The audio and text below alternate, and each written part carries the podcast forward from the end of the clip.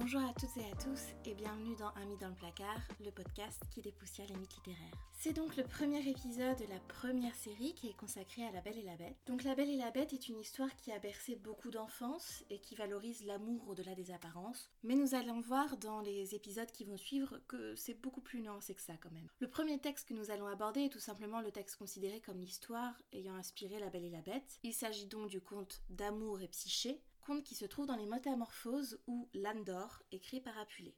Alors je vais juste vous donner quelques informations sur l'auteur et sur son œuvre. Apulée écrit au IIe siècle après Jésus-Christ, il est d'origine berbère et s'installe à Rome. Dans la préface des Métamorphoses, il raconte son histoire brièvement et précise que, bien qu'il écrive en latin, il ne s'agit pas de sa langue maternelle. Les Métamorphoses racontent l'histoire de Lucius, un jeune homme curieux qui va connaître bien des aventures, dont sa métamorphose en âne. L'histoire d'amour et psyché n'a pas grand chose à voir avec la trame principale du roman. Il s'agit d'une histoire racontée à une fille en captivité. Le conte s'étend des livres 4 à 6 et vous pouvez donc le lire complètement indépendamment de tout le texte. Donc voilà pour les informations générales. Maintenant on va rentrer dans le vif du sujet. Je vais d'abord commencer par un résumé du texte pour ceux qui ne connaîtraient pas et on entamera ensuite l'analyse. L'histoire se passe en Grèce. Un roi et une reine ont trois filles. Les trois sont belles, mais leur petite dernière, Psyché, est encore plus belle que les autres. Elle est si belle qu'on l'appelle la nouvelle Vénus et que tout le monde vient de Grèce pour la voir. Alors, évidemment, Vénus en question, donc la déesse de la beauté, n'est pas très contente d'avoir une telle compétition. Elle charge donc son fils Amour de la venger en la faisant tomber amoureuse d'un être laid et perfide.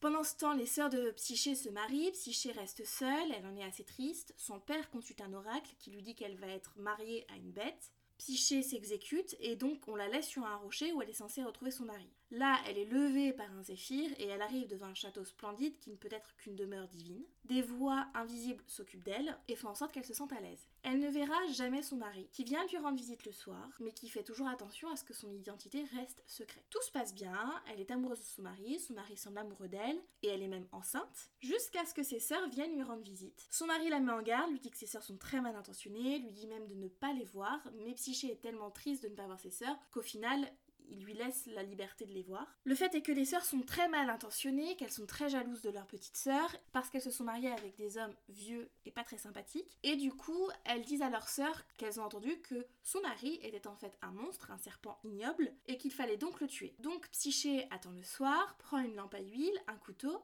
et s'apprête à trancher la gorge de son mari. Sa surprise est grande quand elle se rend compte que l'homme qui est dans son lit n'est pas un monstre horrible, mais bel et bien l'amour lui-même, puisque c'est Cupidon, le fils de Vénus, qui est allongé à côté d'elle. Elle le trouve bien évidemment très beau, il est censé l'être, hein. et maladroitement alors qu'elle contemple cette beauté, elle fait tomber une goutte d'huile sur Amour, qui se réveille et qui, complètement peiné de la trahison de sa femme, la punit en lui disant qu'elle ne le reverra plus jamais. Il lui annonce aussi qu'il punira ses sœurs pour leur méchanceté. Il n'aura pas besoin de le faire puisque Psyché va tout simplement mettre en place une ruse qui va faire en sorte que ses sœurs meurent. Ensuite, elle part à sa recherche. Amour a trouvé refuge dans le palais de sa mère où il est très triste. Par la même occasion, Vénus apprend que son fils l'a trahi. Elle veut à tout prix punir Psyché et donc elle la cherche partout. Psyché finit par se livrer à elle. Et là, Vénus la teste en lui donnant quatre tâches à accomplir. Elle réussit les trois premières grâce à l'aide d'animaux ou de la nature. La dernière, elle a presque réussi, elle est en train de porter une boîte fermée qui contient la beauté des déesses, mais trop curieuse et trop vaniteuse, elle veut ouvrir la boîte pour elle aussi avoir un peu de cette beauté, et en fait elle tombe dans un sommeil semblable à la mort. Là, Amour décide enfin de venir aider sa femme, il la récupère, il va voir Jupiter, lui demande d'intercéder en sa faveur auprès de sa mère. Jupiter calme Vénus et transforme Psyché en divinité. En la rendant immortelle, il permet ainsi à Psyché d'être vraiment mariée à Amour. De leur union naît une fille qu'ils appellent Volupté. Et voilà, c'est à peu près leur histoire. C'est plein de rebondissements, on ne s'ennuie pas vraiment hein, quand on lit ça, c'est très intéressant. Et on retrouve des éléments qui rappellent non seulement La Belle et la Bête, mais aussi d'autres textes, comme La Belle au Bois dormant, et aussi et surtout les métamorphoses d'Ovide. On voit l'influence d'Ovide sur Apulée. Ovide qui a écrit ces métamorphoses un siècle avant Apulée. Donc maintenant on va voir pourquoi ce texte est considéré comme la première version de La Belle et la Bête. Et on va commencer par l'analyse des deux personnages principaux. Je vais commencer par Amour, qui est censé être la bête. Amour, si vous le savez, le dieu de l'amour, c'est Cupidon. Il est décrit dans le texte comme un garnement, comme un enfant gâté, comme sensible à la flatterie. Il est décrit comme ça par sa mère, par Jupiter, Pan, tous les dieux sont plutôt d'accord sur la personnalité de Cupidon slash amour. Sa mère, Vénus le ramène toujours au statut d'enfant. Vraiment, elle l'infantilise beaucoup, au point que Junon et Cérès disent à Vénus Mais ton fils n'est plus un enfant, c'est un adulte, et il faut que tu t'en rendes compte. C'est très intéressant l'intervention de Junon et Cérès, la maternité de Vénus. On a vraiment un très grand champ en analyse psychanalytique. Si vous aimez ça, je pense que c'est un texte qui s'y prête beaucoup, notamment avec toute l'attitude de Vénus. Amour, c'est un enfant. Un enfant pas très mature, un enfant très taquin qui joue toujours des blagues. Il va même jusqu'à taquiner Jupiter, qui est quand même le roi des dieux, pour simplifier. Donc Amour est vraiment présenté comme un enfant par les protagonistes de l'histoire. La seule personne qui n'a pas l'air de le considérer comme tel, c'est Psyché. Et on va voir le rôle qu'a leur histoire d'amour dans la métamorphose de Cupidon. Cupidon, c'est aussi un personnage qui est passif pendant 80% du texte. C'est-à-dire qu'on le voit peu, il est mentionné euh, quand il intervient la nuit, quand il rejoint sa femme. Il est mentionné quand il met en garde sa femme contre ses sœurs. C'est là son rôle le plus actif. Donc il essaye de protéger sa femme. Il est mentionné aussi à deux reprises, c'est quand il sauve sa femme. Donc la première fois quand il la sauve des griffes de sa mère et la deuxième fois quand il la sauve de ce sommeil profond dans lequel elle a été plongée. Le reste du temps, il ne fait pas grand-chose. Vous allez me dire c'est déjà pas mal. Oui, mais quand sa femme est mise à l'épreuve par sa mère, il n'intervient pas et pourtant Dieu sait que ses tâches sont compliquées et n'aurait pas pu être accompli sans l'aide de la nature. Quand il voit sa femme au bord du suicide, parce que pendant tout le texte, Psyché tente de se suicider, il n'agit pas, l'amour qu'il lui porte ne suffit pas à pardonner le geste de Psyché, en tout cas pas avant très longtemps, avant qu'il n'ait pas vraiment le choix. C'est soit il la sauve, soit il meurt. On n'est quand même pas sur un personnage très moral. Ce que je vous disais, il est assez passif. C'est lui qui annonce que les sœurs vont souffrir et qu'il les punira pour ce qu'elles ont fait à Psyché.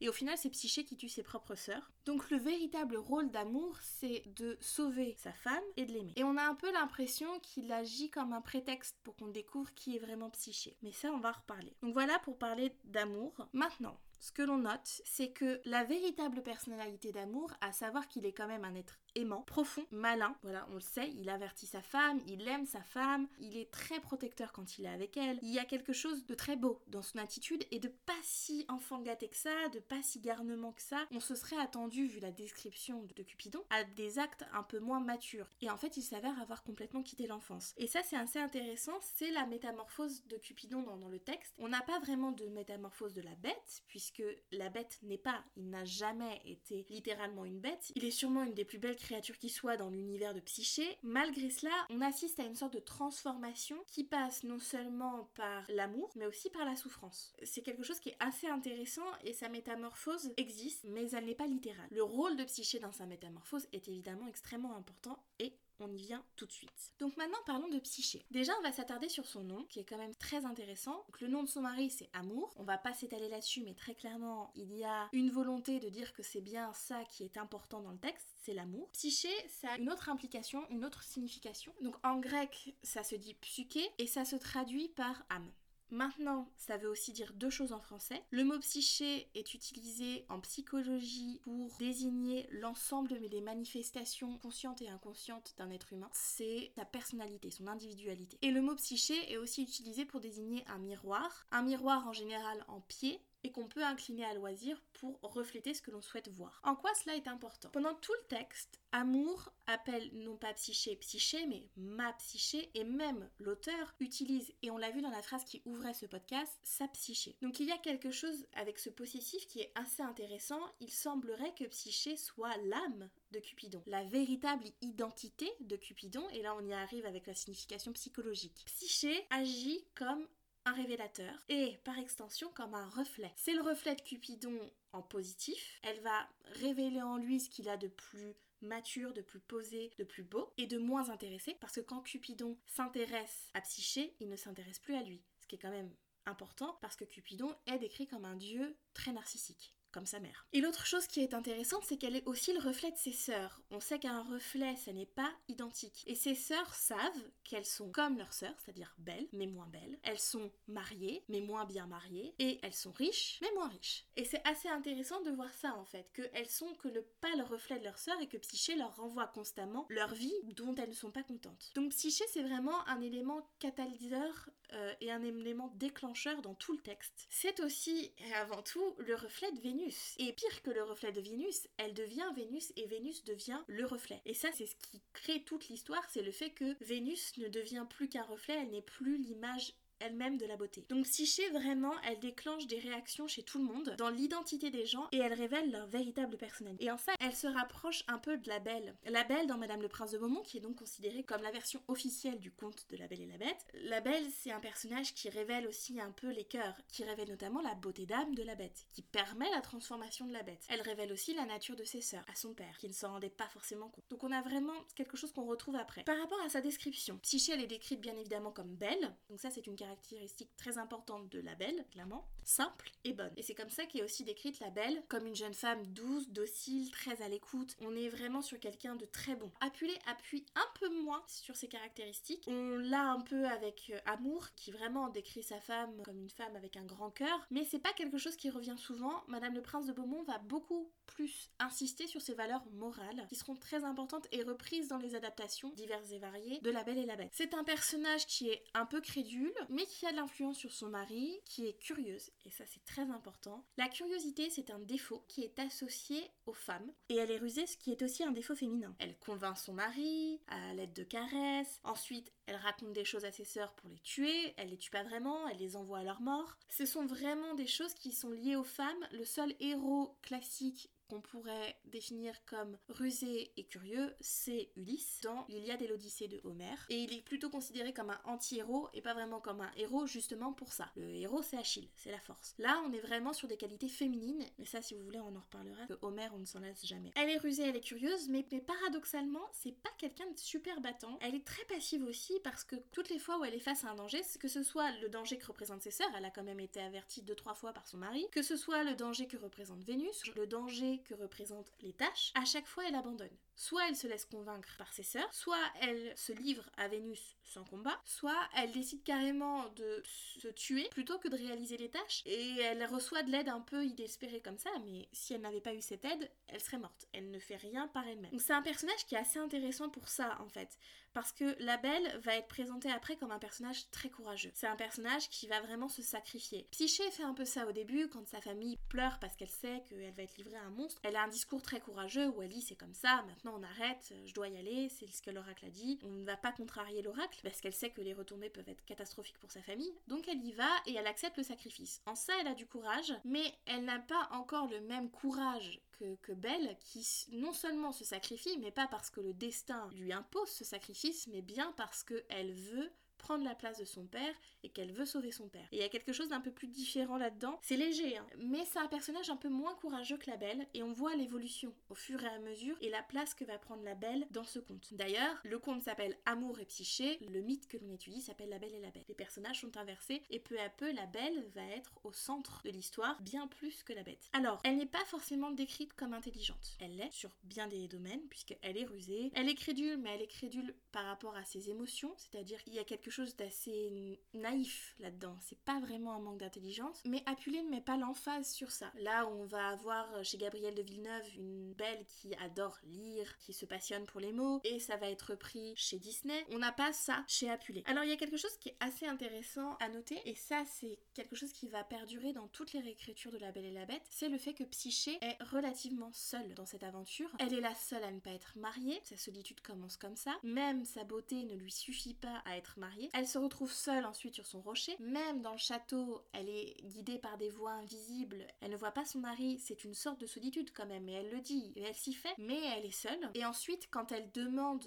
brièvement l'aide de Junon et Cérès, cette aide lui est refusée, elle se retrouve à nouveau seule. Elle va être aidée vers la fin du texte, mais pas par des êtres humains, par des animaux ou, euh, comme je vous le disais, une rivière, l'aigle de Jupiter, tout ça. La seule personne qui va l'aider, c'est son mari. Et encore, on peut revenir sur la nature de cette aide. Il l'aide, mais elle est relativement seule pendant toute l'histoire, et c'est quelque chose qui va être repris à nouveau. Belle, c'est un personnage isolé. C'est un personnage qui a peu d'interaction avec les autres humains, que ce soit avec Madame le Prince de Beaumont. Tout le monde l'adore, tout le monde l'aime beaucoup, mais elle est un peu en marge du reste de sa fratrie. Et l'idée de se séparer de sa famille est très dure, mais quand elle va vivre seule dans ce château, avec ensuite la bête, mais elle reste quand même relativement seule, c'est pas quelque chose qui la dérange considérablement. C'est aussi quelque chose qui est repris chez Cocteau. Disney, j'en parle même pas, c'est-à-dire qu'elle n'a plus de famille, elle a plus que son père. Quand son père n'est pas là, elle est seule. Quand elle doit prendre la place de son père, elle se retrouve seule. Et ce qui est assez intéressant, c'est que ce soit Cocteau, le prince de Beaumont ou Disney, l'aide qu'elle reçoit n'est pas une aide humaine, c'est une aide magique. C'est un personnage féminin vraiment important, je trouve, dans la littérature. Et on voit son évolution. On va avoir une évolution parfois en Nancy, parce que Gabrielle de Villeneuve écrit avant Madame le Prince de Beaumont. Belle est un personnage extrêmement instruit avec Gabrielle de Villeneuve. Madame le Prince de Beaumont retire ça. Ça a un lien avec le passé de Madame le Prince de Beaumont. Donc voilà, la solitude, c'est quelque chose qu'on verra exploiter plus tard par les autres auteurs. Enfin, ce qui est assez intéressant à noter par rapport à Psyché, c'est que c'est elle qui se métamorphose vraiment, puisque elle accède à l'immortalité qu'elle devient une déesse. Donc la vraie métamorphose physique, le changement d'identité et le changement de nature, c'est chez Psyché qu'il opère. Maintenant, on va parler des autres motifs importants du texte qui sont très liés à l'histoire de la Belle et la Bête. Il y a bien évidemment d'abord les sœurs jalouses, qu'on retrouvera chez Madame le Prince de Beaumont. Ensuite, on a aussi la présence du château merveilleux, enchanté. Il est dit dans le texte que le métal semble prendre vie, il y a ces voix invisibles, et on verra avec Octo comment il interprète ça aussi. Donc ce château merveilleux enchanté qu'on va retrouver par la suite. Il y a aussi une idée de punition de la vanité qui est à l'origine quand même du conte de la Belle et la Bête, la bête étant bête parce qu'il est vaniteux, mais cette fois-ci c'est Vénus qui punit Psyché pour sa soi-disant vanité. Psyché c'est pas quelqu'un qui manque de vanité, on le sait parce qu'elle essaye d'ouvrir le coffre de la beauté des déesses, mais à la base elle n'a pas demandé à se faire appeler Vénus, elle n'a pas demandé à être aussi belle, c'est juste un fait. Et Vénus l'a punie pour ça, donc c'est un châtiment qui est pas vraiment mérité. Mais on a cette idée de punition de la vanité. Vénus peut être considérée comme la méchante fée du coup, et qui peut être aussi considérée comme la méchante fée par rapport à la bête, puisque c'est elle qui empêche Cupidon de se révéler à Psyché. Parce que sinon, sa mère se mettrait en colère et punirait Psyché. Donc il la protège comme ça. Vénus, c'est un personnage qui est très intéressant dans le texte. On va pas en parler énormément parce que c'est pas un personnage qu'on va vraiment retrouver par la suite. Ce qui est assez intéressant avec elle, c'est qu'elle représente ce qu'on appelle l'ubris, l'excès des dieux, qui est un thème qui a déjà été traité par Ovide dans les Métamorphoses un siècle auparavant. Et c'est assez intéressant comme thème dans la littérature latine. Maintenant, pour le conte de la Belle et la Bête, on n'est pas non plus sur quelque chose qui est très important. L'excès peut peut-être venir de la fée. Dans le conte étudie, mais il est surtout présent chez la bête et chez les sœurs. Ce qui est important aussi, c'est que dans le conte de Madame le Prince de Beaumont, la belle est récompensée à la fin pour sa vertu. On peut considérer l'immortalité de Psyché comme une récompense pour tout ce qu'elle a enduré par amour pour son mari. Les sœurs sont punies, c'est aussi ce qui arrive dans le conte de Madame le Prince de Beaumont. Là, elles sont tuées, dans le conte de Madame le Prince de Beaumont, elles sont transformées en statues. Et bien évidemment, on a ce thème de la métamorphose qui est très important dans La Belle et la Bête, qui est un conte de métamorphose. Maintenant, pour les différences principales entre le conte et Amour et Psyché, on a le fait que Psyché a ses deux parents. Et ça, c'est intéressant parce que ça ne va plus être le cas par la suite, pas tout le temps en tout cas. On a le fait que Psyché n'a que deux sœurs. Dans le conte de Madame le Prince de Beaumont, il y a trois filles et trois garçons dans la fratrie. Ensuite, vous allez me dire, pour ceux qui connaissent La Belle et la Bête uniquement par Disney, il n'y a pas d'ennemi masculin, c'est-à-dire que Gaston, qui représente un peu l'ennemi dans La Belle et la Bête, n'existe pas. Ici, l'ennemi c'est Vénus. Sachez que la figure de Gaston a été inspiré par le film de Cocteau. Ensuite, bien évidemment, on n'a pas vraiment de bête, puisque même si l'oracle annonce que Psyché va être mariée avec un être monstrueux, on sait que ce n'est pas le cas. En fait, c'est pas qu'il est monstrueux, c'est qu'il n'est pas humain. On verra avec des auteurs comme Madame Donois ou Basile ou Straparole que la bête est parfois un animal bien précis comme un cochon. Ensuite, l'autre chose qui n'existe pas, c'est bien évidemment les tâches. Belle n'est pas testée comme ça. Elle est testée, très clairement, mais pas comme ça. C'est quelque chose qui va être pris, mais dans d'autres contes. Je pense notamment à Vasilissa la Belle, qui est un conte russe et qui met en scène une jeune princesse qui est testée par Baba Yaga, qui est pas vraiment une sorcière, mais qui est une sorcière. C'est un personnage très intéressant, Baba Yaga. Mais c'est pas quelque chose qu'on retrouve vraiment dans La Belle et la Bête. Du coup, pour résumer, Amour et Psyché, c'est un texte qui met en avant des éléments qui vont être employés et revisités par d'autres auteurs pour créer le conte de La Belle et la Bête. On voit la base que propose ce conte, mais on voit aussi qu'il manque certaines choses. C'est un conte qui met en scène beaucoup de femmes, et notamment dans cette histoire, on a bien évidemment Psyché, les sœurs, Junon, Cérès, Vénus. Il y a sensiblement plus de femmes, et en tout cas elles ont plus voix au chapitre dans ce roman que les hommes. Et ça c'est très intéressant. C'est quelque chose dont on va reparler parce que vous savez par exemple que la dernière version Disney qui est sortie en 2017 a été revisitée soi-disant de manière féministe et a été portée par cette figure féministe qu'est Emma Watson. Donc on verra ce qu'il en est. Ce qui est aussi intéressant, c'est de voir que ce texte d'Apulé ne met pas l'emphase sur les valeurs morales. On en a, c'est quelque chose qu'on voit, mais on voit qu'on n'a pas encore cette influence très chrétienne, très manichéenne qui va naître et qui va être porté au nu par Madame le Prince de Beaumont, qui est quelqu'un qui valorise énormément les valeurs morales et qui va écrire La Belle et la Bête pour apprendre aux petites filles à se protéger des hommes, elle qui a vécu un divorce et une histoire très compliquée. Donc c'est intéressant de voir comment c'est mis en place par Apulé n'appuie pas vraiment sur les valeurs morales. En revanche, on a cette idée de combat très féminin. Et là, en l'occurrence, de deux figures féminines très importantes. On verra aussi que grâce à Apulé, on a le début du conte de fées. Lui, il utilise les divinités, bien évidemment, ça va être changé. Il faut savoir que le conte d'amour et psyché a été extrêmement repris au XVIIe siècle. C'est un conte qui était très à la mode à l'époque. Molière a parlé de ce texte, Jean de La Fontaine aussi. Et cet engouement pour le texte au XVIIe siècle est assez intéressant parce que c'est à la même époque qu'on voit surgir des histoires qui vont donner vraiment naissance au conte de la Belle et la Bête tel qu'on le connaît, à savoir des auteurs dont on va parler, Straparole au XVIe siècle, Basile, Madame d'Aulnoy et Perrault au XVIIe siècle. Amour et Psyché est donc vraiment considéré comme l'origine du mythe littéraire qu'est La Belle et la Bête, et son influence va se ressentir jusque 2017. Voilà pour ce premier épisode, j'espère que le format vous plaît, je vais tenter un peu au fur et à mesure, donc n'hésitez pas à me donner vos retours sur les réseaux sociaux. Je vous rappelle qu'on peut se retrouver sur Instagram, Twitter et Facebook. La semaine on parlera des contes italiens de Straparole et Basile. Pour Straparole, on parlera du conte Le Roi Porc, qui fait partie du recueil Les Nuits facétieuses, publié au XVIe siècle. Pour Basile, on parlera des contes Le Serpent et L'Arbre d'Or, qui font partie du recueil nommé Le Conte des Contes, publié au XVIIe siècle. Malheureusement, ce sont des textes difficilement trouvables en français, mais pour ceux qui lisent l'anglais, ils sont disponibles en ligne. En tout cas, ne vous inquiétez pas, il y aura un résumé au début de l'épisode. J'espère que cet épisode vous a plu et que vous avez été heureux d'en apprendre un peu plus sur les origines du mythe de la Belle et la Bête. Je vous souhaite une agréable semaine et je vous dis à mercredi prochain. Ciao